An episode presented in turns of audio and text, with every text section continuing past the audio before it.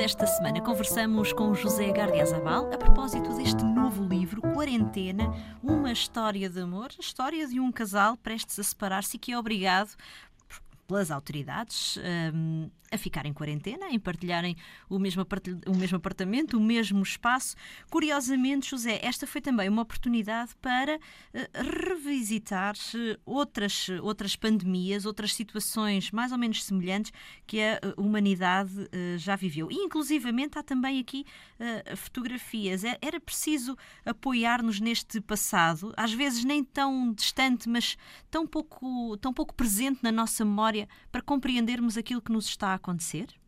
No fundo, no fundo, nós tivemos tempo, tivemos o tempo suficiente fechados para pensar que, que esta ideia de estar fechado ou, ou, ou, ou liberto ou com, ou com espaço para pensar e passear é, é, é, muito antiga, portanto, desde, desde, o, desde o Decameron de Boccaccio até ao, a, a, ao módulo de quarentena dos que recebeu os astronautas da Lua. É, isto é muito, muito.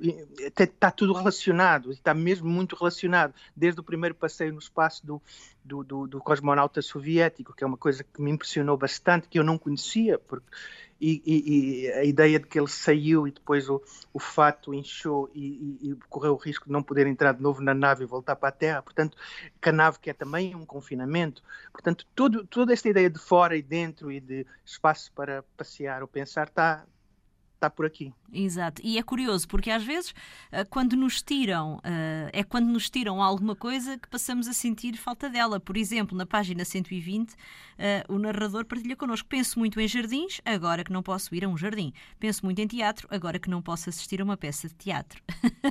Ou seja, parece-nos que é, foi necessária uh, ou é necessário este, este tempo mais, uh, enfim, mais afastado dos outros uh, e também mais, mais fechados em casa para percebermos como gostávamos da vida que tínhamos antes, ou seja, ou melhor, das possibilidades que tínhamos antes e que agora nos estão vedadas por causa da pandemia?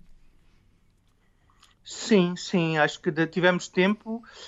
Há aqui um aqui uma ideia de, de, de a contração do, do, do, espaço e uma, e uma distensão enorme do tempo, ou seja, muito tempo entre as mãos, por assim dizer, e tempo para, para pensarmos o que, é que, o que é que é humano e o que é que, nós, que nos interessa. E eu acho que isso foi muito evidente durante a, a pandemia, em alguns aspectos, ainda hoje, em alguns aspectos estamos mais próximos, estamos mais atentos.